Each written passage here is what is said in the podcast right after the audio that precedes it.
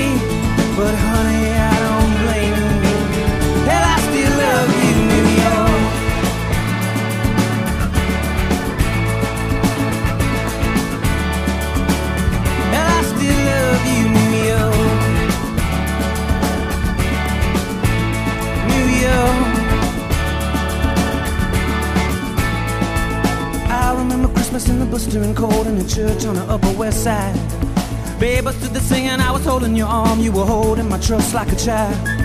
Found a lot of trouble out on Avenue B, but I tried to keep the overhead low. Farewell to the city and the love of my life. These we left before we had to go. Love won't play any games with you anymore if you don't want them to. Sweep the sheet, this old thing out the door. I'll always be thinking of you. I'll always love you, though, New York. love you, though New York. I always love you, though New York. Always love you, though New York. New York, New York.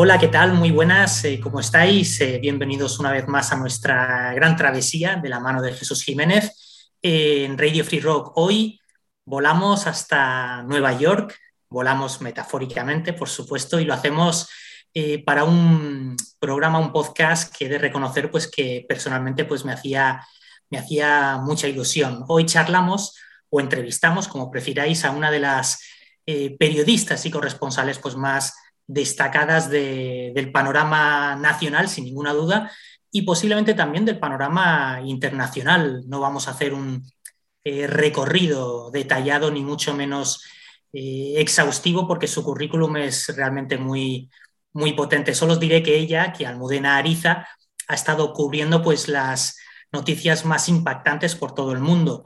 Irak, Afganistán, Japón, China, eh, Australia, todo Centroamérica, eh, Argentina, también toda Europa, por supuesto, incluso Corea, Corea del Norte, territorio hostil para cualquier periodista que quiera informar con un mínimo, bueno, con un mínimo de criterio. También presentadora de informativos y de informe semanal en televisión española.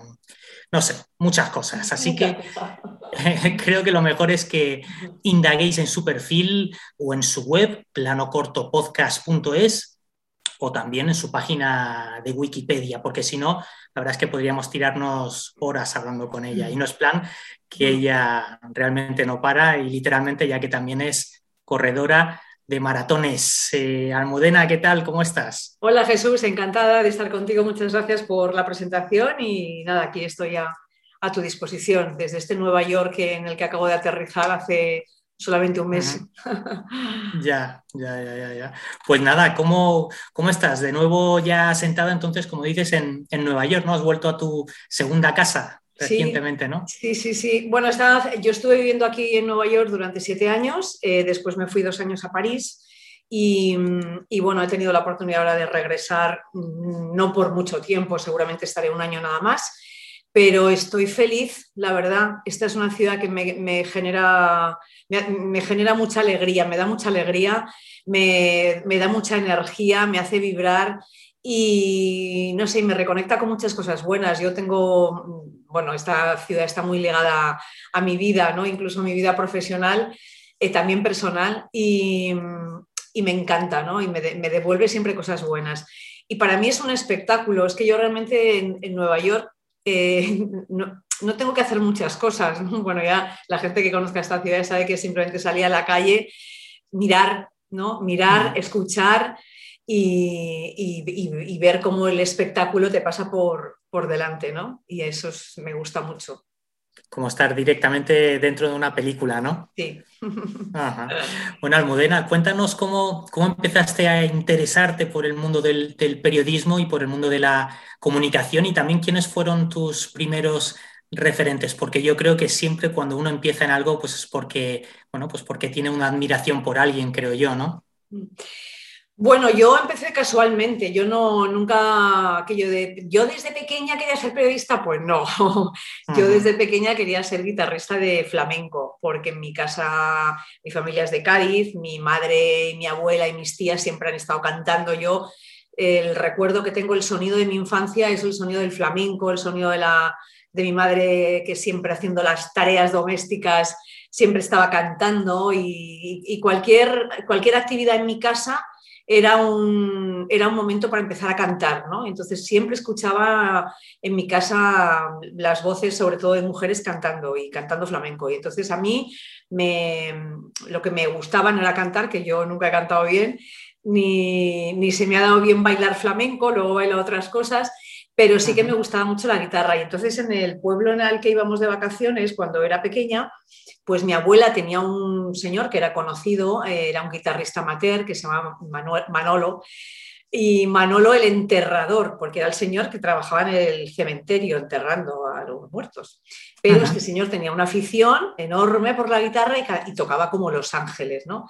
Y él era, no sabía música y entonces eh, él me dibujaba los trastes de la guitarra en un papelito y entonces me iba poniendo donde tenía que, poner los dedos y tal, y fue mi primer maestro. Y, entonces yo iba todos los veranos a los barrios de vacaciones en Pueblo de Cádiz y entonces ahí, pues durante los veranos daba clase con, Manolo. Y, a mí me gustaba tanto que yo lo que no, tenía en la cabeza otra cosa que, que ser guitarrista. Luego ya en el conservatorio en esa época no, no se estudiaba flamenco, entonces empecé a estudiar guitarra clásica y bueno, pues hice la carrera de música. Y entonces cuando terminé selectividad, pues mi intención era, bueno, pues eh, irme fuera de España a perfeccionar con un eh, maestro mexicano eh, y entonces estaba buscando trabajo, pero buscaba trabajo que podía haber sido poner copas en un bar o, o, de reponedora en un supermercado. La verdad es que me daba un poco igual porque mi objetivo era alimenticio y para ahorrar un poco, ¿no? Y entonces es verdad que a veces en la vida te, ocurren esos momentos inesperados de, fortuna, ¿no? Y, yo escuchaba mucha radio, eso sí, yo he sido muy aficionada a la radio desde pequeña, también me ponía con mi abuela y escuchábamos las radionovelas, y a mí me encantaba, me parecía que era un elemento que, tenía una magia y, que a mí me, me, gustaba mucho leer también, pero me encantaba la radio. Y, entonces de pronto escucho que necesitan gente para la radio en un, anuncio y tal. Y entonces que había que escribir una carta. Yo tenía 17 años en esa época. Y em, no había ni webs, ni, ni, ni, mails, ni, ni WhatsApps, ni nada. Entonces escribí una carta y me olvidé de aquello. Y entonces, pues nada, a las pocas semanas me llaman y me dicen, oye, que, que te vamos a coger para hacer una prueba y tal. Bueno, que si no me enrollo muchísimo. La cosa es que me llaman de la radio y me dicen, me, meten en un estudio y me dicen, bueno, entra ahí y, habla de lo que quieras, ¿no? yo, que además era una niña muy tímida y tal, ni, me acuerdo lo que dije, pero, pero me acuerdo que me, la sensación de estar sola en un estudio donde nadie me miraba, pero yo estaba ahí con el micrófono y, mi voz se proyectaba bonita y no sé, me, me resultó agradable. Y nada, y aquello también pasó y de pronto a las, no sé, a las dos, tres semanas me llaman y me dicen, oye, que te vamos a coger y que vas a empezar a, trabajar en la radio. Y yo flipaba en colores, o sea, yo aquello me digo trabajar en la radio. y entonces pasaron cosas muy bonitas porque de pronto eh, me mandaban ramos de flores a la radio y me mandaban cartas y tal. Yo decía, jolín, estoy trabajando en la radio, qué impacto. Bueno, total, que, que, a partir de ahí se fueron encadenando las cosas. Yo de pronto descubrí que el mundo de la radio me parecía fascinante poco a poco fui dejando, o digamos, aplazando mi idea de seguir con la guitarra y con la música. Ese viaje a México ya no lo, no lo hice y entonces pasé un año entero en la radio, en Radio Algeciras, que es donde empecé realmente, donde empezó esto que os estoy contando. Y de ahí ya me volví a Madrid y empecé periodismo y entonces ya dije, pues creo que voy a hacer aquí un viraje y voy a cambiar la música por la comunicación. Y bueno, pues ya ahí todo. Y luego ya pasaste de la radio, pasaste a lo que es el mundo de la televisión, ¿no? A finales de los 80, por ahí. Yo hago periodismo, no dejo de trabajar. Yo hice la carrera, mientras hice la carrera no dejé de hacer radio y entonces pasé por, la, por para mí la gran escuela que fue la radio local. Yo, yo casi, digo, casi todas las herramientas básicas que yo digamos, luego he ido desarrollando y he ido ampliando y he ido perfeccionando, trabajando más, pero casi todo lo aprendí en la radio local. Aprendí a moverme en la calle, aprendí a preguntar, aprendí a igual a entrevistar a un alcalde que a una persona de la calle o a buscar las fuentes, a buscarme la vida en realmente, ¿no? Pero sobre todo mucho a palpar la calle, porque claro, al ser una información local tienes que salir a la calle mm, saber qué pasa, ¿no? Y a la vez hacíamos de todo, aprendíamos a, bueno, a hacer la realización técnica, o sea, a manejar los aparatos, a hacer producción, a buscar incluso la publicidad, grabábamos las cuñas, es que fue, claro, hacíamos todo. Y a partir, y, bueno, aprender a improvisar, que es algo tan importante, ¿no? Yo, claro, mm, no tenía miedo a ponerme delante de un micrófono y sin papeles y sin guion y tal, pues a hablar y a contar cosas, ¿no?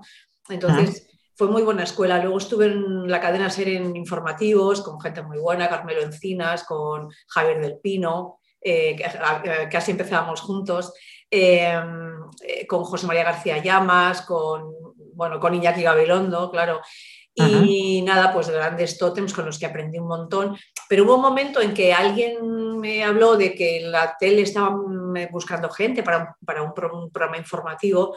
Y bueno, he sido siempre muy de liarme la manta a la cabeza con cosas que me han parecido un poco desafiantes, ¿no? Y esto sí que me parecía, bueno, oye, pues ¿por qué no probar? Y sorprendentemente, porque tampoco yo tenía idea de que me fueran a coger, pues también me presenté a unas pruebas y hice una prueba de cámara y tal con Jesús Hermida, que en paz descanse, como se dice en estos casos. Y, nada, me acuerdo que me dijo, eh, nada, me metió en un estudio eh, y me dijo, cuéntame una historia. Y entonces yo pues le conté una historia a este señor eh, que me pareció un monstruo de la comunicación, se ponía delante de una cámara y es que se la comía. Y, nada, y entonces pues dejé la radio, me fui a la tele y ahí empezó otro camino, ¿no? Otro camino, se me abrió otra puerta y empezó, bueno, pues eh, todo, eh, toda esa segunda parte, ¿no? Primero radio y luego televisión y, todo lo que pasó ahí, pues empecé presentando, pero luego yo realmente lo que quería era, lo que más me gustaba era reportajear en la calle, cuando me preguntabas por los referentes. Yo me acuerdo, sí que me acuerdo que de pequeña veía a Carmen Sarmiento, que era una mujer que a mí me resultaba súper atractiva, por lo que hacía, porque me parecía muy moderna para la época, por los sitios en los que se metía, porque tenía, hablaba de una manera menos formal de cómo se hablaba en la televisión en esa época y me encantaba el punto de aventura que tenía su periodismo, ¿no? que fue también un poco lo que yo realmente hice después. ¿no? Y, bueno, pues afortunadamente también llegó ese momento, que fue mi primera cobertura internacional, que fue justamente en Nueva York, eh, el atentado contra las Torres Gemelas y bueno, ya todo lo que he ido haciendo después. Eso es lo que te iba a comentar, que tú ya en el año 2001 decides irte como corresponsal allá a Nueva York, ¿no? Pues para cubrir esa, esa noticia que fue algo realmente alucinante e hiciste, creo que fue un informe semanal también desde allí, ¿puede ser? Bueno, el tema no es que yo decidiera irme, porque claro, en una empresa no es que tú decidas, ah, pues me voy a Nueva York a tal, ¿no? Eh, yo hay una cosa que siempre me ha pasado en la vida y creo que no, que me ha funcionado, ¿no?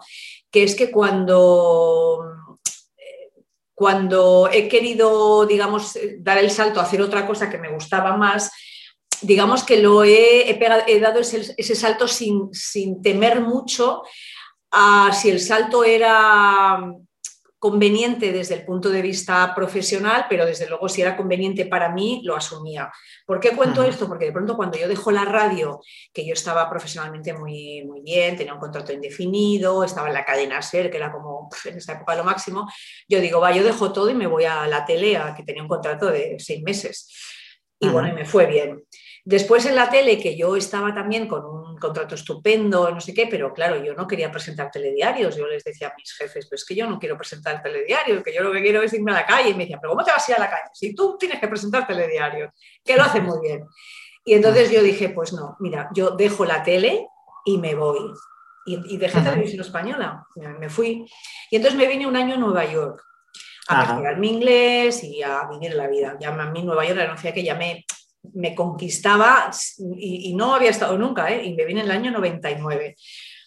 Y entonces, pues estoy aquí y, bueno, pues ya empiezo a conocer esta ciudad maravillosa y nada, se me acaba el año y me vuelvo otra vez a España. Me vuelvo literalmente a la cola del paro, porque no tenía, no tenía trabajo. Y entonces, que siempre cuento la anécdota de que yo estaba en la cola del paro y la gente me decía, anda, si es la del telediario y tal, pero todavía la gente, claro, sonaba mi cara. Y, y, entonces, bueno, pues estuve buscando así algunos trabajillos de freelance y tal, y al final me llamaron otra vez de la tele, me hicieron un contrato para presentar informe semanal. Y entonces, después de unos meses, es cuando llega el atentado contra las Torres Gemelas. Entonces, la decisión de mis jefes fue, Almudena, que tiene tan reciente eh, la, experiencia en Nueva York, que conoce también la ciudad, que ha estado allí y tal, pues vamos a mandarla para que presente informe semanal desde allí. Entonces me mandan a Nueva York. Por eso digo que al final, cuando en la, vida vas haciendo cosas porque tu, intuición o tu instinto ¿no? te dicen qué es lo que tienes que hacer, al final, al final esas cosas sirven y te ayudan y te empujan, ¿sabes? Y en este caso es, bueno, tuve la prueba obvia de que en este caso a mí me vino bien. Y, es por eso que a mí me mandan a Nueva York y entonces yo ya aquí, afortunadamente, consigo ya despegarme de mi imagen de presentadora y entonces, claro, mm, era un tema, una cobertura, todo el mundo estaba pendiente de Nueva, de, Nueva York, Estados Unidos, fue un atentado que nos dejó a todos nos conmovió y nos rompió tantos esquemas, ¿no? Y yo estuve aquí casi tres semanas y entonces ya reportajeando en la calle, haciendo todo tipo de historias, haciendo directos y tal. Entonces cuando llegué ya de vuelta a la redacción, ya mi jefe, como que los jefes de entonces ya de pronto se dieron cuenta de que efectivamente yo podía ser, no sé si mejor o peor, que, pero que a mí me gustaba estar en la calle y que lo hacía bien, que se me daba bien. Y entonces empezaron a, a partir de ahí, yo por eso digo que fue otra etapa profesional importante, porque a partir de ahí es cuando yo ya empiezo con las coberturas sobre el terreno, eh, sobre todo internacionales, y que para mí la etapa profesional más bonita y más interesante de, de mi vida. Pues sabes, hace, hace poco intenté eh, contactar con, William Rodríguez, que es el último superviviente de las, de las Torres Gemelas, pues para que nos contara también un poco su historia, porque la verdad es que es, es tremenda. No sé si tú has podido conocerle o hablar con él. Sí. Sí, hemos hecho un par de reportajes y, efectivamente lo que dices, impresionante. Sí, sí, sí, todo lo que este señor vivió y, te, iba a decir, te, iba a decir que a lo mejor podría ser una buena opción para, tu segunda temporada en plano corto. Sí, sí, desde luego. Sí, porque estoy pensando a ver cómo le doy una, vuelta a plano corto. Efectivamente, había pensado hacer un plano corto con historias de Estados Unidos y, es muy probable que, pues mira, William desde luego sería un personajazo. Pues nada, hemos comenzado el programa precisamente con aquella joya del músico Ryan Adams llamada New York, New York, porque además el vídeo se rodó en pleno Manhattan. De hecho, se pueden ver todavía las Torres Gemelas. El vídeo se rodó cuatro días antes del, del 11S. Y ahora pues vamos a continuar también con algo de música, ¿vale? Vamos a escuchar algo de Madonna, una de las grandes voces del pop, una canción fuertemente vinculada también a la ciudad de Nueva York y que le dedicaba pues esa oda a su ciudad adoptiva en el año 2005 en su disco Confessions on a Dance Floor, Confesiones en las pistas de baile. Y eso pues nos llevará también ahora en breve a una de las grandes aficiones de nuestra invitada, el baile y la salsa.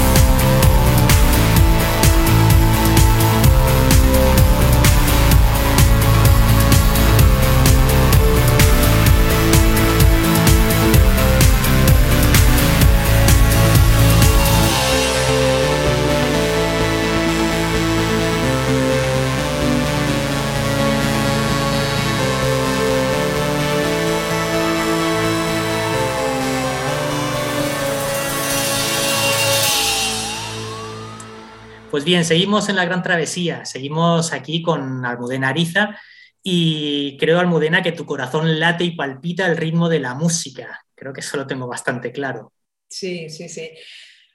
Bueno, eh, fíjate hasta el punto de que ya te digo que yo si no hubiera sido por aquella, aquel anuncio que escuché en la radio aquel día de que era adolescente, pues seguramente habría seguido dedicándome a la música, o sea que, y tocando la guitarra, guitarra clásica, flamenca y tal, o sea que sí, definitivamente sí.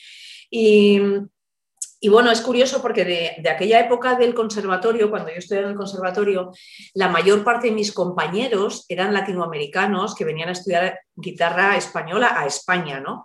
Y entonces cuando nos íbamos a, pues, de fiesta o cuando nos reuníamos y tal, lo que, se, lo que se ponía, lo que se escuchaba en mi grupo de amigos era salsa que yo no, no, había escuchado mucho, no, no, sabía muy bien, entonces me enseñaron a bailar, tuve un noviete colombiano que me, me, enseñó bastante y ahí de pronto yo el primer día que salgo a bailar salsa a Madrid, que, que fue yo creo que debió ser de los primeros clubes de, clubes de salsa que se llama Sal Si Puedes en la calle Puebla, y era un garito así muy chiquitito y tal. Y yo recuerdo que me, me generó algo como, es una música que me, me, no sé, que noté que me generaba cosas muy potentes, ¿no? Algo se me removía por dentro. Yo digo que debo tener ahí unos eh, eh, ancestros salseros muy potentes. Bueno, de hecho, sé que hay un pueblecito en Cuba que se llama Ariza. No sé si por ahí algo me ve. puede ser. El caso, que que es algo que a mí me, igual que me pasa con el flamenco, pero casi con la salsa me, me, genera algo que me, invita a bailar, a moverme, a no sé. Y entonces, bueno, pues de ahí mi, afición por la salsa. Yo, de hecho, también hace, bueno, cuando, cuando después de estar en Nueva York, en esta época que os digo, en el año 99, antes del atentado contra las Torres Gemelas, fue una época impresionante de, de explosión de, de lugares aquí en Nueva York de música latina, de, de Latin Jazz en vivo, de, bandas de salsa y tal. Y, entonces yo con, con, toda, con todo ese flujo de, cosas que había visto y, y, había aprendido y había visto en Nueva York, me vuelvo a España con la idea de montar y de hecho monté el primer portal dedicado a la salsa, que se llama todosalsa.com. Y entonces, eh, cuando casi estábamos, bueno, cuando todo esto del Internet era medio incipiente y nadie tenía página web y tal, fue, fue bonito, porque mi idea era eh, ya entonces, ya, ya, ves que me parece que fui avanzada en la cosa esta de crear una comunidad, ¿no? O sea, existía una comunidad ya potente de salseros en Madrid. Y, y, yo vi que había comunidades de salseros en muchas partes del mundo y mi, mi intención era como eh, eh, conectarlos, ¿no? Y entonces tenía colaboradores también de diferentes sitios del mundo que escribían y, aportaban, bueno, eh, artículos sobre salseros y sobre la salsa y sobre los tipos de salsa y sobre los diferentes eventos. Bueno, total, que, que estuve muy ligada. Y desde entonces no he dejado de bailar y dedico pues también mucho tiempo a, a, esta afición, a aprender distintos tipos de salsa, pues salsa 1, salsa 2, estas cosas que no sé si los que nos escuchan saben que la salsa no se baila de una sola manera. Cuando ya llevas un poquito en esto, pues ya sabes que hay muchos tipos, la salsa dominicana, la salsa colombiana, la salsa cubana, y cuando estás, llevas bailando mucho tiempo y bailas con alguien, ya sabes perfectamente identificar si es colombiano por el tipo de baile que hace, si es puertorriqueño, si es cubano, si es de otro, sitio, ¿no? Y, y, bueno, pues ahora afortunadamente estoy otra vez aquí en Nueva York, que ya se están abriendo los sitios de salsa ¿Hay muchos sitios o qué? Bueno, ahí, mira, una cosa que a mí me encanta de esta ciudad es que, aparte de los sitios, yo por ejemplo hay un sitio que ahora mismo es mi favorito aquí en Nueva York, se llama Touch, T-A-J, y, entonces, eh, curiosamente, los mejores sitios para bailar salsa se abren entre semana, no son los fines de semana, ¿no? Y, son como, no sé, son como eh, sitios muy, muy top, sobre todo porque hay música en vivo. Eh, entonces estás bailando salsa con una banda en vivo de grandísimos músicos. Ayer, por ejemplo, fui yo a este sitio y de pronto aparece eh, por ahí un trombonista que a mí me encanta, se llama Jimmy Bosch, eh, que bueno, es conocido para los que nos gusta el jazz latino y la salsa y tal. Es, muy, es un trombonista mítico, ¿no? Así chiquitito y tal. Y de pronto entra, entra por allí como si tal cosa, ¿no? yo, Jimmy Bosch, no me digas que vas a tocar esta noche. Y sí, sí, sí, voy a... Y claro, yo, yo, alucino bastante con estas cosas, ¿no? Que aquí para los neoyorquinos, pues a Jimmy Bosch le ven muy a menudo, pero para mí es como... Y entonces estás bailando y estás con, una, con un pedazo de banda de música eh, en vivo, igual una banda de 15 personas, ¿no? Y entonces es extraordinario y músicos de, mucha categoría, ¿no? Entonces, eh, y ahora todos estos sitios pues empiezan otra vez a abrirse, obviamente con medidas te piden el, el, carnet de vacunación y tal, pero bueno, ya empezamos otra vez a, a, vibrar y a, y a, bailar, que es tan necesario para, para la vida y para estar bien, ¿no? Por supuesto. Oye, otra de tus grandes aficiones también es el running, el correr. Incluso has hecho casi una, eh, una veintena de maratones, más o menos, ¿no? ¿Puede ser? Bueno, no, una veintena no, pero he hecho, he hecho seis, de hecho, seis maratones, bueno, que ya son bastantes. O medias maratones. Y medias maratones, sí, medias maratones he hecho, pues yo creo que 20, 20 y algo, 20, ah, 20, vale, no, ahora no me acuerdo, pero sí por ahí. Y, y bueno, pues mira, es otra afición también muy ligada a la ciudad de Nueva York, porque yo empecé a correr aquí en Nueva York. Aquí descubrí el running, descubrí eh, sobre todo que todo, descubrí que todo el mundo puede correr, ¿no? Yo, mi, idea, que, la que idea que yo tenía en la cabeza era que, bueno, correr era una cosa de atletas y de gente muy preparada y que y no me parecía que no estaba a mi alcance y que además yo no ni tenía cuerpo, ni tenía mentalidad, ni estaba preparada y tal, pero de pronto cuando cubrí como periodista la, la primera vez que cubrí aquí en Nueva York la maratón, pues pues bueno, tuve la oportunidad de conocer a gente muy diversa, gente que eran corredores populares, que no eran ni grandes atletas, sino gente que en un momento dado se había planteado pues, el reto de correr una, esa distancia tan exigente por diferentes motivos, porque, sobre todo porque lo consideraban un gran desafío, ¿no? Que al final es un poco eso, es un reto contigo mismo, ¿no? Y, y, luego de ver cómo esas personas habían conseguido cumplir su sueño, su reto y, y me pareció muy bonito. También me parece muy bonito cómo la ciudad de Nueva York entera vibra con, con, su maratón, ¿no? Porque si se salen a la calle con más de dos millones de personas, es una fiesta increíble. Y, y aquí, aquí, este país, que tiene cosas que no me gustan mucho, pero tiene otras cosas que me encantan, y es que es, eh, la cultura estadounidense aplaude mucho el esfuerzo de las personas, ¿no? Eh, o sea, el esfuerzo que, que has hecho por conseguir cualquier cosa. No, importa las veces que te caigas, lo importante, ¿no? Aquello que dicen las veces que te levantas y que lo intentas otra vez, ¿no? Entonces, esta ciudad ama la maratón porque es un símbolo de lo que, de lo que ellos consideran que es el gran valor de los seres humanos, ¿no? El, intentarlo, el tener un reto, el, el, sueño americano. El desafío. Sí, es un poco también eso, es el reto, es el, el que tú quieres llegar a un sitio y es el proceso, es prepararlo, es luchar, es eh, que al final no, no, vamos a ganar la maratón, vamos a ganar esa carrera que en definitiva es ganar el, o cumplir el desafío que tú te has planteado contigo mismo, ¿no? Y es una manera, bueno, y luego además cuando, cuando termina la maratón, aquí todo el mundo va, los corredores, los finishers, ¿no? Van por la calle con su medalla, ¿no? Y la gente te para y te abraza y enhorabuena y te invitan a, si entras en un bar, te invitan al, café o a la cerveza. O, hay una sensación de, de wow, eh, enhorabuena y de agradecimiento y, y es muy bonito, ¿no? Yo, por ejemplo, eso no lo haría en ningún otro lugar del mundo. Si vas a España con la medalla después de la maratón, la gente te dice, viene este fardando, no sé qué, ¿no? En ese sentido somos... Eh, ese comportamiento no me gusta tanto, ¿no?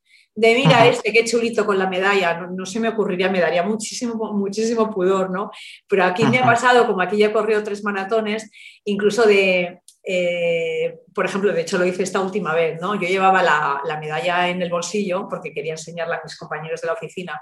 Iba en el metro y entonces mm, vi que la gente, que había gente en el metro con la medalla, ¿no? Y dije, pues qué tonta soy, yo también la voy a sacar, ¿no? Y entonces ya la, gente te pregunta, ¿y qué tal? No sé qué. Y bueno, y es muy, muy bonito. Y esta última carrera ha sido muy interesante porque, bueno, la corrí hace, hace dos semanas, no, menos, ocho días. Eh, o sea, ya justo estamos a martes, pues este, este domingo se cumplió una semana. Y fue alucinante porque mm, se cumplían los 50 años de, la maratón.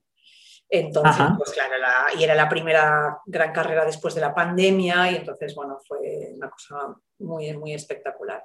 Muy emocionante, ¿no?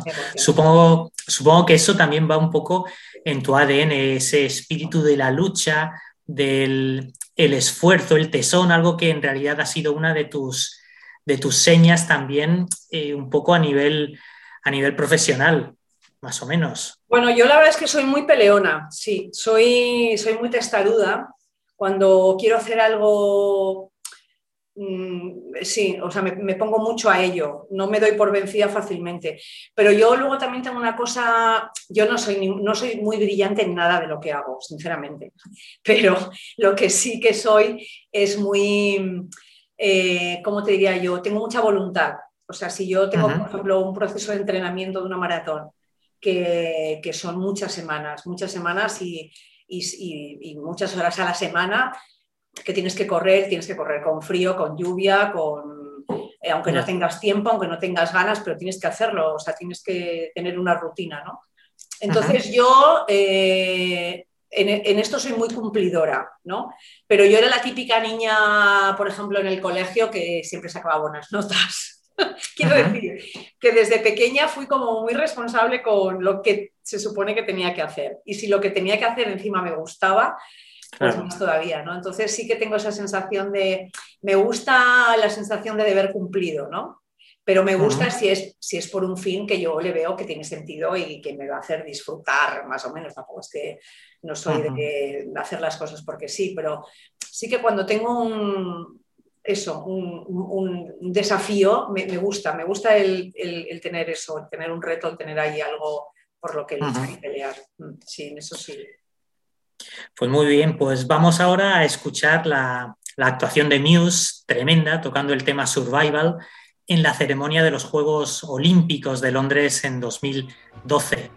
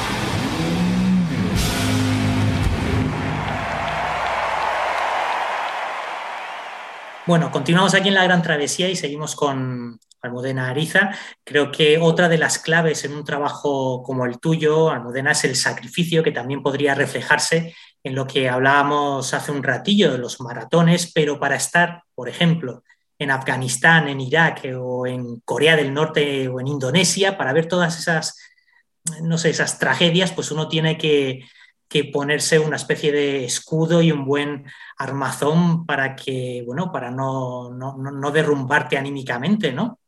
Mm. Bueno, yo esto a veces me lo he preguntado cómo, cómo he conseguido, yo soy muy llorica, yo soy muy sensible, soy, no voy nada de, no sé, de, superwoman por la vida, o sea, no soy así, ¿no? Entonces, quiero decir que, que incluso cuando vivo situaciones que son duras, a mí me, me afecta. Pero es verdad que intuitivamente lo hago, ¿no? no es que lo fuerce, pero cuando estoy trabajando, yo siempre digo que es un poco como, no sé, pues como eh, un cirujano que tiene que, o un médico que tiene que tratar personas enfermas, pues hombre, claro que lo tiene que sentir, pero, pero hay momentos, o sea, en la mayor parte de este tipo de trabajos uno pone cierta distancia porque si no, no puede hacer ese trabajo. A mí a veces, me, bueno, a veces no me pasa muy a menudo cuando estoy eh, abordando situaciones trágicas en una información y tal, tienes que poner un poco de distancia y alejarte un poco porque si te, te, involucras emocionalmente, pues claro. hay un momento en que te destrozas ¿no? y no puedes seguir trabajando. Entonces, eso surge y además eso ayuda a que puedas hacer tu trabajo en condiciones. ¿no? Pero, pero bueno, ahí eh, vivimos muchos dramas y yo te diría, fíjate que creo que con la edad Em, cada, vez, cada vez me duele más, ¿no? O sea, he notado que soy más sensible a las cosas que, sobre todo cuando entrevisto a alguien eh, con historias dolorosas, cada vez me toca más. Eh, yo creo que esto es un tema de la edad, no sé. pero, pero recuerdo, por ejemplo, una vez que me, nunca me había pasado hasta, hasta esa vez, ¿no? Me ocurrió en París, em, ahora cuando estaba de corresponsal allí, que tuve que entrevistar a la madre de un, chico español que murió en los atentados de, Bataclan.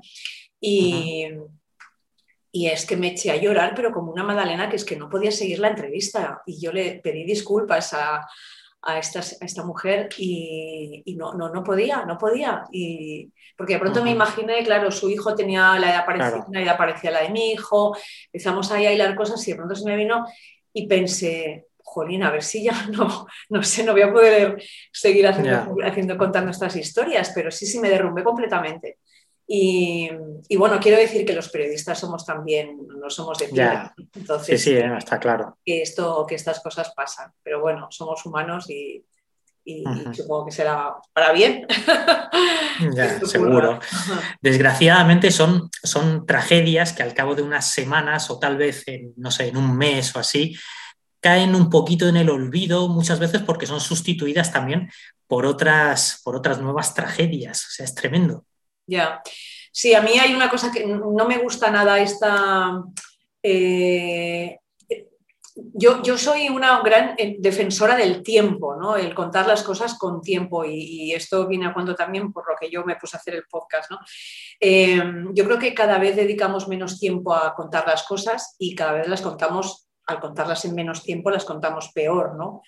Y, entonces, eh, a veces los medios o los que mandan en los medios, los que deciden que suelen ser editores y, y, jefes, porque creo que si les preguntas a los periodistas, a los que estamos ahí sobre el terreno, creo que quizá haríamos las cosas, muchas de las cosas que se hacen de otra manera, porque estamos también más en contacto con, con, la gente ¿no? y, con los televidentes y con los oyentes y con los que están en el otro lado. Pero, pero a veces nuestros jefes ¿no? piensan que vamos a aburrir a la gente con si las historias son demasiado largas. Hay una especie de miedo a, que aburrir, ¿no? A que no Entonces todo, y todo muy picadito, y todo muy rapidito, y todo muy tal, y todo, muy, inmediato. y todo muy inmediato. Y entonces, no, esto no porque ya está contado, y esto tal, no porque ya lo contamos ayer. Entonces vamos a, vamos a una velocidad que estamos mm, abrumando a la gente porque somos incapaces de asimilar las historias que les contamos, ¿no? Entonces yo creo que esto pasa, pues, pasa con, tantos conflictos, pasa con historias, que de pronto, bueno, ya quién se acuerda de lo que pasó, de lo que contamos hace tres semanas. Eh, yo, antes hacía, yo recuerdo que hacíamos mucho lo de volver a los sitios. No sé, pues por ejemplo, yo cuando se me ocurre el tsunami de Indonesia del 2003, ¿no? Pues yo me acuerdo que fuimos a los tres meses, a los seis meses, al año, a los dos años. O sea, íbamos volviendo para ver cómo qué estaba pasando. Y esto antes se hacía mucho y ahora yo creo que revisitamos menos los, las grandes historias, ¿no? También es verdad que, claro, hacer todo esto es caro, ya sabemos que contar, sobre todo el periodismo internacional, el tener enviados especiales, corresponsales, todo eso es, caro, cuesta, eh, pero claro, es muy necesario, ¿no? Porque si no, al final acabamos todos informándonos de la misma manera a través de agencias o yo qué sé, o, peor aún, a través de, mm, vídeos que nos llegan cuyo origen desconocemos y que igual son eh, fake news y tantas cosas, ¿no? Entonces yo creo que es muy importante que los medios apuesten por, la gente, por los periodistas sobre el terreno y que le dediquen el tiempo que requieren las cosas, ¿no? Que, bueno, pues que yo creo que todo esto es un, hablábamos antes de desafíos, ¿no? Es un enorme desafío que, tienen los medios actualmente, sí. Cierto, has tenido, has tenido también que sacrificar eh, gran parte de tu vida eh, para conseguir informar al resto y eso sin duda no solo demuestra pues una gran eh, profesionalidad e integridad, sino que además es muy, muy de agradecer. Pero bueno, vamos a volver un poquito a la radio y a la televisión. ¿Qué cosas son las que más te gustan de las dos y qué inconvenientes o qué desventajas le ves? Bueno, yo cuando empecé en la radio me, me enamoré en el minuto uno es decir, yo, eh, que como te contaba, yo era una niña súper tímida, con muchos problemas de socialización, todo me daba mucha vergüenza, ¿no? Pero sin embargo, a mí me gustaba, me gustaba mucho leer en voz alta, me gustaba eh, por ejemplo, mi, siempre recuerdo mi abuela y, mi, bueno, mi madre que, vive, ¿no? pues eh, son grandes, mi abuela ya falleció, pero eh, yo recuerdo a mi abuela siempre contando historias, ¿no? Y mi madre igual, mi madre te, cuenta cualquier chorrada que le haya pasado, pero te lo cuenta de una manera que es como cautivadora, ¿no? Entonces, yo creo que un poco el contar está en mi ADN, ¿no? Entonces, por eso a mí en la radio realmente me, me pareció fácil ponerme delante de un micrófono y contar cosas, ¿no? Y contar historias y preguntar y hablar y, me, gustó desde el principio y me resultó que era un medio que tenía mucho que ver conmigo y en el que me sentía muy cómoda. Luego, claro, llegó la tele y, como yo venía de la radio, pues lo de la tele me pareció que era un mundo, eh, no sé, se me hizo muy grande, ¿no? Yo me sentía como, como pequeñita, llegué allí, claro, televisión española, que era algo como, y de pronto veía a los que salían en la tele y me parecían todos, mm, eh, no sé, como grandes divos, ¿no? Que iban por ahí por el pasillo y yo me pregunté, ¿yo qué hago aquí, no? Y luego, claro, dependía de tantas personas, porque claro, en la radio al final eres tú, tu micrófono y como además en la radio local nos lo hacíamos todo, pero claro, de pronto llega a la tele y entonces, no, es que este es de sonido, es que este es de, cámara, este es el que, que, edita y este es el de la luz y es que este es el otro. Y pues, aquello me, pareció un mundo, eh, eh, yo al, al, principio lo pasé mal porque no, no me adaptaba, ¿no? no me sentía incapaz de abordar todo eso y de aprender el lenguaje de la audiovisual, que es muy diferente. Pero bueno, poco a poco con el tiempo empecé a cogerle el gustillo también a la, imagen, empecé a entender eh, cómo contar las cosas con imágenes y, entonces empecé a sentirme cómoda, pero me costó, ¿no? Eh, y ahora, afortunadamente, con el tiempo, bueno, pues lo que me pasa es que mm, hay historias que yo creo que me, me resultaría más apetecible contar con audio solo, pero historias que me gusta contar con imágenes, ¿no? Entonces, yo me puedo ir, afortunadamente en este punto, pues de un lugar a otro, puedo ir navegando, ¿no? Y, y me parece que las dos cosas son, bueno, muy enriquecedores porque las dos me gustan. Cuando me preguntan radio o televisión, pues es como, es un poco como el que quieres más a mamá o a papá, ¿no? hay cosas que me gusta hacer con papá y hay cosas que me gusta hacer con mamá, ¿no? Pues un poco sería, sería eso. Eh, pero me encanta hacer televisión y me encanta hacer radio, sinceramente. ¿Y cómo crees que se está eh, adaptando el mundo de la radio al fenómeno del podcast? ¿Algo similar a lo que pasó en su momento tal vez con la televisión y, YouTube o la televisión a la carta? Pues mira, yo creo que estamos, estamos todos, ¿no? Como en este, en este proceso de disrupción, ¿no? Que todo está cambiando tanto, estamos todos mirando a ver qué está haciendo este para intentar copiar y algunos reaccionan, otros no reaccionan nada. Entonces yo creo que a mí me, fascina lo que está pasando con el mundo del podcast, me fascina, ¿no? Y yo eh, ya hace años que vi eh, cómo empezaba a crecer el mundo del podcast aquí en Estados Unidos, antes de que empezara a florecer en España, pues yo ya vi que, esto era, que no había, no había, no había vuelta atrás, ¿no? ¿Por qué? Pues porque, pues ya lo que sabemos, primero por la cantidad de posibilidades que te da como, como oyente, ¿no? O sea, yo que soy consumidora de podcast, pues claro, yo es que en un podcast eh, yo ahora mismo, por ejemplo, que me estaba con, como estaba entrenando la maratón, pues que me apetecía pues escuchar cosas de correr, ¿no? Entonces yo cuando estoy así entrenando en un proceso de estos, pues es que me escucho todos los podcasts que hay sobre running, nutrición, sobre además, como hay cosas tan específicas, no es que quiero uno exactamente de, cómo, no sé, cómo fortalecer los tobillos para una carrera. Pues es que hay un podcast en el que te van a hablar de eso. En, el, momento en que tú quieres. Bueno, pues ahora resulta que ya he dejado de correr maratones, pero es que ahora estoy en un punto en el que quiero. Eh, pues no sé, algo más de crecimiento personal, porque estoy en un momento de transición y tal. Bueno, pues es que me busco crecimiento personal hasta que de pronto doy con el, con el episodio, con el podcast. Y entonces a mí eso me parece, claro, eso es, eh, es imposible luchar contra eso, no hay nada mejor, ¿no? Y encima... Eh, se está haciendo, yo creo que también estupendo periodismo en, podcast, ¿no?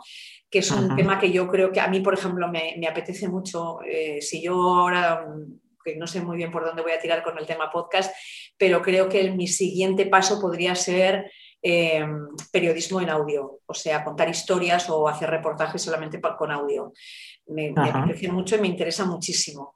Y entonces, no sé, yo creo que hay un, campo por explorar impresionante, ¿no? Y luego está también la accesibilidad, es decir, claro, antes si tú querías hacer algo en audio tenías que irte a una emisora de radio y hacerlo con la emisora de radio. Ahora hacer un podcast está al alcance de cualquiera, ¿no?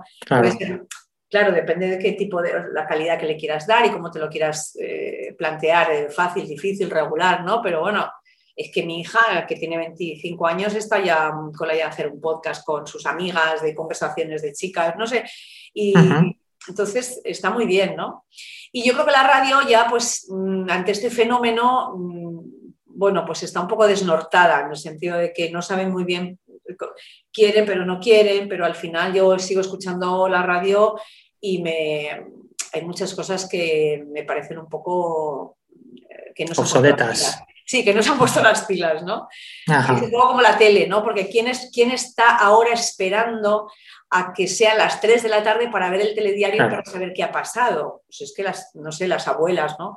pero, pero ya, no sé, mis, hijos, que su madre sale en la tele, eh, jamás ponen un telediario. O sea, a mí hace poco mi hija me dijo, mamá, pero el telediario te la Digo, hija, si llevas veintitantos años con tu madre que sale a la misma hora en el telediario todos los días, ¿no? O sea, que no está en, sus cabezas ver un telediario. O sea, eso de esperar a que de pronto te sientes delante de la televisión, son cosas que no, Vamos, que es un concepto que ha cambiado ya. Esto es como, tengo un amigo que dice, esto es como ir en diligencia. Bueno, pues sí, es muy, tiene su aquel, tiene toda su lírica y su poesía y tal, pero ya no es eficiente ni es factible ni es de, estos tiempos. Entonces, tenemos mucho en los medios tradicionales de ir todavía en diligencia. Cuando están ya los Tesla funcionando por ahí, ¿no? y los coches autónomos. Pues sabes, hace, hace unos meses pues yo bueno, pues organicé un, junto a mis compañeras eh, Miriam y Leo pues un festival del podcast en Cartagena, que es donde vivimos nosotros, porque la verdad es que nos parece pues algo súper interesante la evolución del podcast como método de, comunicación y como método de conectar con, con, la gente, con las nuevas audiencias y también con las audiencias pues a lo mejor un poquito más, más mayores. No sé, ¿cómo definirías tú en, una palabra, por ejemplo, lo que es, lo que es el podcast? la idea que le escuché a alguien decir como que tienes ahí alguien que te susurra al oído, ¿no? Que te cuenta historias al oído. A mí me parece que hay un punto de cercanía que es brutal. O sea, la sensación de que es alguien como que sientes que te lo está contando, ¿no? Y es, para mí eso es un valor muy grande. Eh, segundo, la infinidad de temas que hay, es decir, que tú encuentras exactamente el podcast que quieres en el momento que quieres, en el idioma que quieres, de cualquier cosa. Quieres aprender un idioma, quieres, quieres algo porque estás deprimido, quieres eh, algo que te alegre el, día, quieres algo que te invite a hacer ejercicio. Es que todo, quieres una cosa de poesía, quieres una cosa súper especializado, es que tienes de todo. Entonces, eso es imbatible, ¿no? Pero también ese modo de contar, ¿no? esa cercanía que implica el, tipo de herramienta. Eh, y entonces a mí la, conjunción me parece maravillosa, ¿no? Y, luego la, yo antes te decía lo del tiempo, porque sí que también me parece muy relevante. Yo cuando en el, episodio cero de mi podcast, plano corto, cuando yo quería explicar por qué hago esto, ¿no? Entonces yo, eh, lo que a mí me movió a hacer eh, el podcast fue sobre todo la sensación que tenía de que yo muchas veces las entrevistas, sobre todo que hacía para la tele y tal, siempre me quedaba corta porque la gente me cuenta muchas cosas y yo al final pues todo eso lo tenía que dejar en un minuto y medio. Entonces digo, madre mía, qué de, qué de personajes extraordinarios conozco y qué pena que no pueda ahondar y profundizar más en sus vidas, ¿no? A mí el, podcast que me gusta mucho hacer eh, es el podcast conversacional, un poco lo que estamos haciendo ahora nosotros, ¿no? Me gusta mucho, me, encanta escuchar, ¿no? Y me parece que escuchamos poco. Me gusta también hablar, prueba de ellos que rajo mucho, pero me gusta mucho escuchar y aprendo mucho escuchando. Y en mi podcast plano corto, paradójicamente la gente me dice, pero tú por qué no hablas más? No, porque yo, eh, mi posición aquí es la de escuchar. Y, yo al principio, fíjate que cuando empezaba, eh, duraban mis episodios, duran 35, 40 minutos, claro, yo acostumbrada a hacer noticias de un minuto y medio, yo pensaba, la gente se aburrirá con... Y entonces hice como una especie de, encuestilla ahí entre mis seguidores y me decían todos, no, no, es que se nos, se nos queda corto, queremos más, queremos que sean más largos. pero...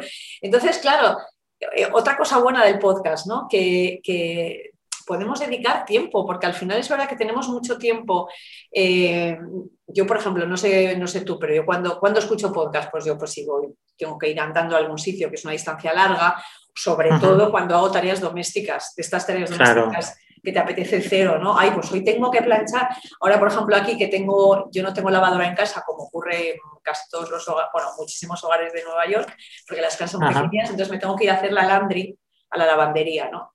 Y entonces, pues entre que estás 40 minutos esperando la lavadora y otros 40 minutos la secadora. Yo, eh, mi marido decía, oh, qué horror, ahora no tenemos lavadora. Y yo, no, te preocupes, es, lo, hago, yo, lo hago yo. Y entonces estoy con la, con la y con la secadora y estoy escuchando, aprovecho para escuchar un podcast. Maravilloso. Claro.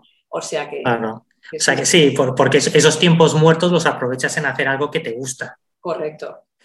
Oye, y en Estados Unidos, sin duda, todo está bastante más avanzado en ese sector, ya hay muchas empresas que, apuestan, que patrocinan incluso también o que invierten en el, podcast, pero aquí parece que en España parece que todavía, todavía cuesta, cuesta mucho. No sé cómo, cómo lo ves tú. Bueno, yo creo que en España cuesta mucho soltar el dinero, ¿no? Siempre, muchas veces. Parece que, no, parece que los creadores siempre tenemos que trabajar gratis, ¿no? Eh, y en cambio sí que hay dinero para pagar otras cosas, ¿no? Yo esto siempre lo, siempre, no, sé si te, pasa a ti, pero hay una, eh, esto de que te llaman, eres periodista y te, te, llaman para dar una charla, te llaman para, para dar una conferencia, te llaman para que participes en un coloquio, te llaman para no sé qué y nunca te pagan. Siempre dan por hecho que, ¿no? Y, entonces con los podcasts pasa lo mismo, se supone que, haces un podcast y, todo, todo es gratis, todo es gratis. Y, entonces de, de, que vivimos, ¿no? Y las, y las marcas, de pronto te llama una marca y te dice, oye, que si me quieres hacer un podcast, no, pero bueno, pero no, y, cuánto, no, es que no te, esto no te vamos a pagar, es solo para que tú te diviertas y para que es todo como, ¿sabes? Y para darte yo promoción a ti, ¿no? Claro, esto, esto te va a dar promoción, porque luego vas a decir que has trabajado con fulanito. Claro, claro. yo siempre digo, pero si tú llamas al fontanero y no le dices, bueno, pero tú fontanero, tú puedes decir, después que has estado en mi casa arreglando el grifo, te al fontanero. Sí.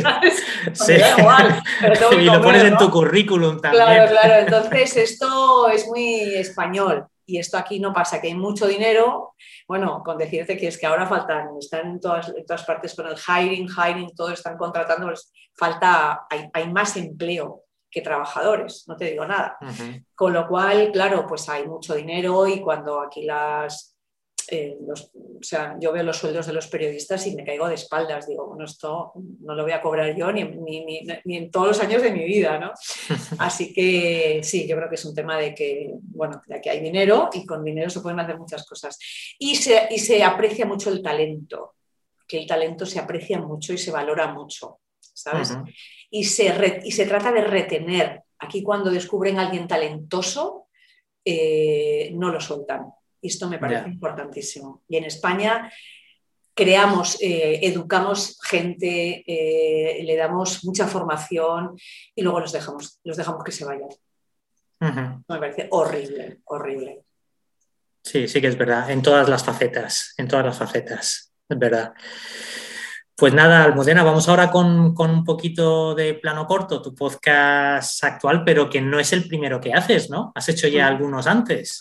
Bueno, hice antes, eh, que fue mi primera inmersión, mi primera o incursión en el mundo de los podcasts, que fue Soñadores, una historia muy bonita también de españoles que estaban aquí en Estados Unidos, en Nueva York, eh, bueno, pues eh, intentando cumplir su sueño, ¿no? Su sueño americano.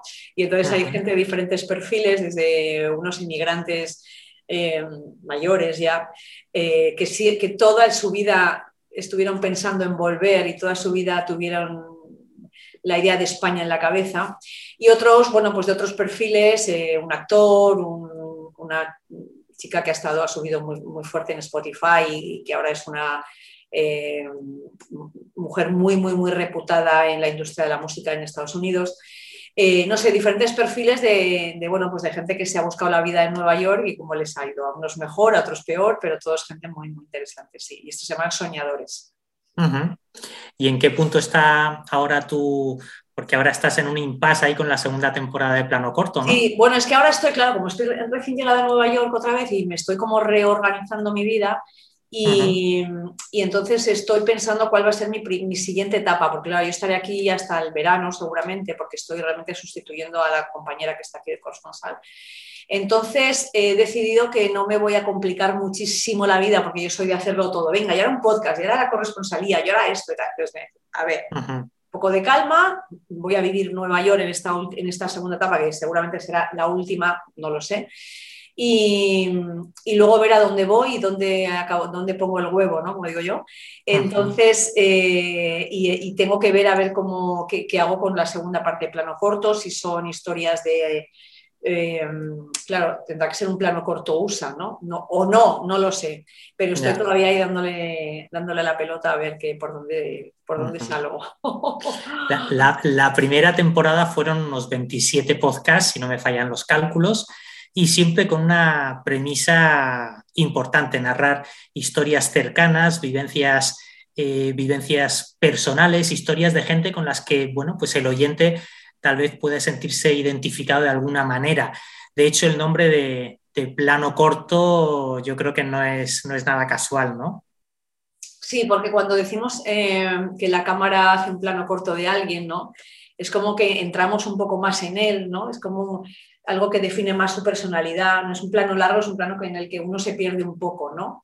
Pero hay, cuando haces, cuando, ¿no? cuando la cámara se acerca, ¿no? Es como que pretende Mm, adentrarse un poco en, lo que hay más allá de lo que estamos viendo, ¿no? Y esa es un poco la idea del plano corto, y por eso el plano corto, como yo trabajo en la tele, y, mi idea era esa, ¿no? Pues sentarme a escuchar historias de personas que es que no hay nada que me guste más, porque mira que es que cada uno de nosotros, es que no, no, hay, no hay persona que no tenga una aventura excepcional, pero es que vivir es una aventura, entonces bueno, hay, vidas que son realmente que tú dices, ¿cómo es posible que, te hayan pasado estas cosas? Pero, pero si es que no hace falta irse muy lejos, ni hace falta caminar mucho, es que tú abres el oído un poco y, la puerta de al lado ya tienes una historia, ¿no? Entonces un poco mi, idea siempre ha sido, y cada vez más, ¿no? Es escuchar a la gente que tenemos al lado, porque es que de todo el mundo se aprende.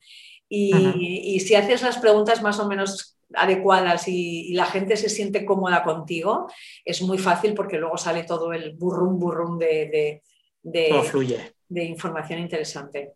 Mm. Tengo la, sensación de que te gusta mucho la gente que decide también dar un cambio en su vida, arriesgarlo todo y tomar sus propias decisiones al margen de lo que el, entorno o incluso su propia racionalidad pues pueda estar eh, diciéndole. Sí, es verdad, es verdad. Sí, eh, me gustan mucho esos eh, giros de guion, ¿no? Que de pronto la vida te, lleva para un lado, ¿no? Y hay gente que dice, bueno, pues es que como esto es así, ya está predeterminado, digamos, no, es que ahora no voy a hacer esto, aunque, o sea, me gusta mucho, una cosa que a mí, por ejemplo, incluso personalmente siempre me ha, he dicho, no, no, eso no lo quiero para mí, es que, llegues a una edad en la que te lamentes de lo que no hiciste, ¿no? Eso a mí me, me parece que debe ser muy doloroso, ¿no? Eh, no hice tal cosa o yo qué sé, cuando escuchas a decir, no, es que yo quería haber sido no sé qué y me he quedado ese sentimiento de frustración de no haberlo intentado. y a mí eso me, produce mucho dolor. O por lo menos sé que, igual no, no, le pasa a todo el mundo, pero yo sé que a mí me pasaría. Yo, si me muero mañana, toco madera, eh, me quedará la sensación de, de haber hecho lo que me ha gustado hacer. Mm, y esto me parece que es, ser millonario. hay, varias cosas que te hacen ser realmente, no es lo que tienes, no es el dinero que tienes en el banco, es que tengas salud, por supuesto, que esto no se compra, esto es nos viene de, no sé dónde, pero lo tenemos. Y si lo tenemos hay que valorarlo. Que la gente te quiera o tener gente a la que querer, ¿no? y, que tengas un trabajo o una profesión o, que te dediques a algo que te dé satisfacciones, ¿no? Entonces, yo creo que, es muy importante tener eso. entonces hay gente que se da cuenta de que estaba por el camino equivocado y fasca, pega un volantazo y entonces dice, no, y, de pronto lo dejo todo para hacer tal cosa, ¿no? Sí es un perfil que me resulta muy interesante, el de ese tipo de personas. Y hay varios en el, en el podcast, en, en estos episodios que son así, ¿no? o de pronto pues eh, alguien a, quien le sobreviene una desgracia que tú dices, pero ¿cómo es posible sobreponerse a eso, reinventarse y ser capaz de, hacer otra cosa y que dé sentido a su vida? Y hay mucha gente que lo hace. Entonces, son realmente vidas ejemplares, ¿no? Entonces, a mí, todos estos personajes, los 27, me parece que de todos se aprende, de todos ellos se aprende algo, y, yo diría algo y mucho, y todos son grandes lecciones de vida. En, uno, también en uno de tus podcasts, creo que es de los primeros, hablas con, bueno, con uno de tus, de, tus antiguos compañeros, con Manolo Ovalle, creo que es, que te salvó la vida en Irak.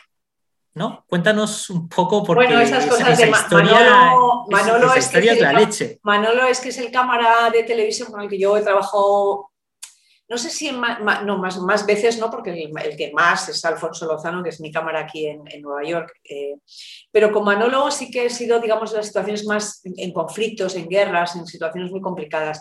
Y de hecho fue el primer cámara de televisión con el que yo trabajé en su, día, cuando yo era una, jovencilla que no sabía nada de tele, pues el primer cámara con el que hice una historia fue con Manolo Valle y ya no se me olvidó, porque Manolo Valle es un personajazo, es un, se acaba de jubilar ahora, pero es el, es el reportero, o sea, el cámara más veterano de todas las televisiones de España. Ya no me acuerdo la cifra, pero no sé si ha cubierto, no sé, voy a decir, 90 conflictos o 100 conflictos en, toda su carrera.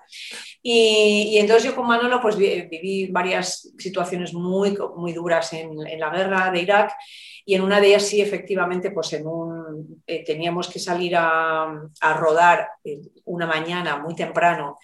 Eh, una, bueno, estábamos, estábamos viendo las, digamos, la, había la guerra allí era, era con los pesmerga kurdos con Saddam Hussein, contra Saddam Hussein, entonces estábamos en el norte de Irak, en Erbil, y, allí lo que había era, bueno, habéis que había un frente de batalla físico, estaban las trincheras donde iban los, los pesmerga kurdos a disparar a, los enemigos que estaban en el otro lado, en, las trincheras del otro lado, que era Saddam Hussein con sus soldados. Y entonces eh, eh, los Pesmerga nos invitaron a, ir a una zona que habían reconquistado al ejército iraquí, al ejército de Saddam Hussein. Entonces iba una caravana de periodistas íbamos, íbamos, todos a, ver esa zona reconquistada. Entonces Manolo, en un alarde así, en una cosa que le dio, no, no sé cómo, en un ataque de intuición o de me dijo, no, mañana no, no, podemos ir a esa hora porque es una hora muy mala, no podemos, no podemos ir en esta caravana porque tenemos que hacer tal cosa y tal otra y además no vamos a tener luz. Entonces terminamos de, montar el reportaje y vamos, y bueno, yo me enfadé con él, pero ¿cómo no vamos a ir, Manolo? No, bueno, y entonces estuvimos ahí tal, bueno, y, y no fuimos.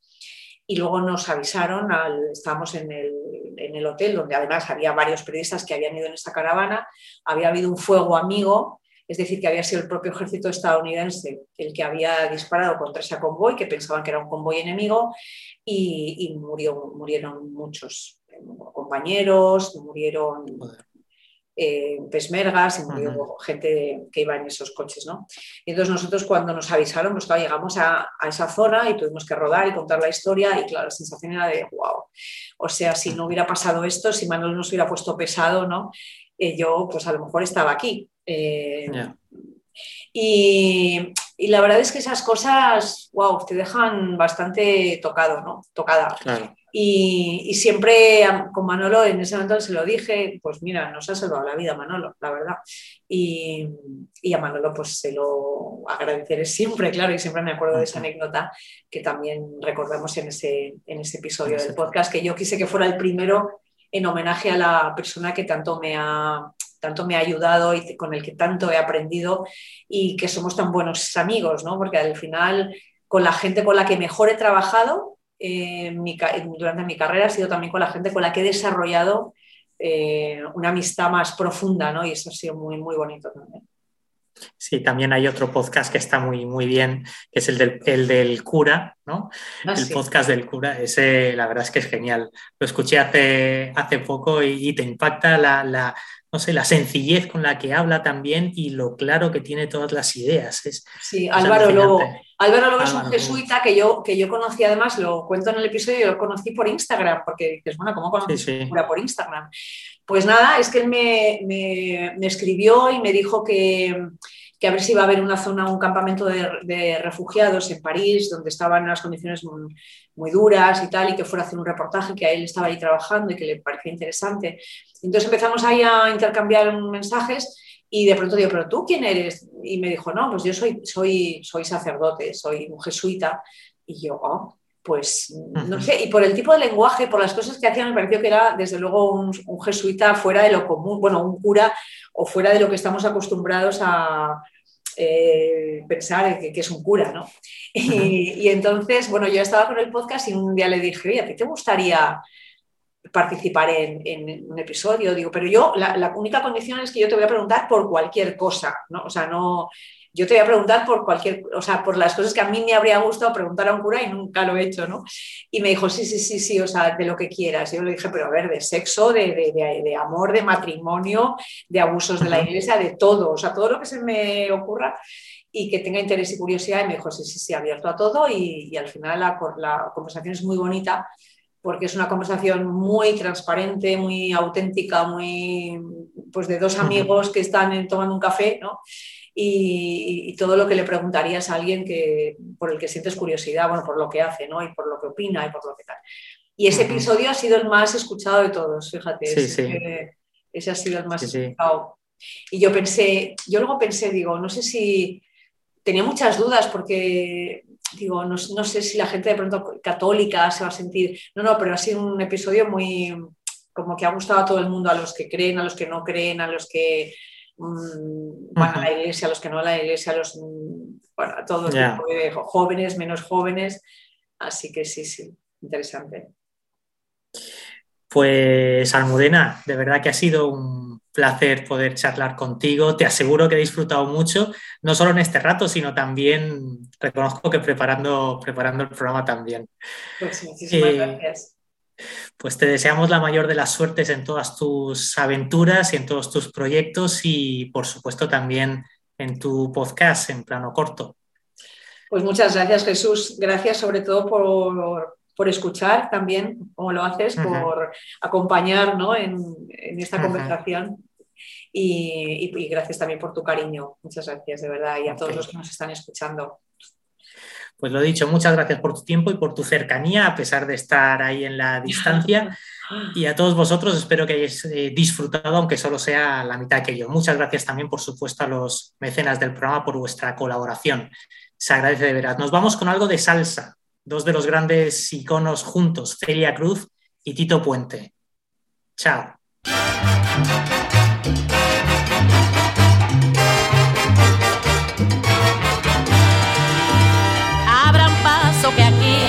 tengo yo.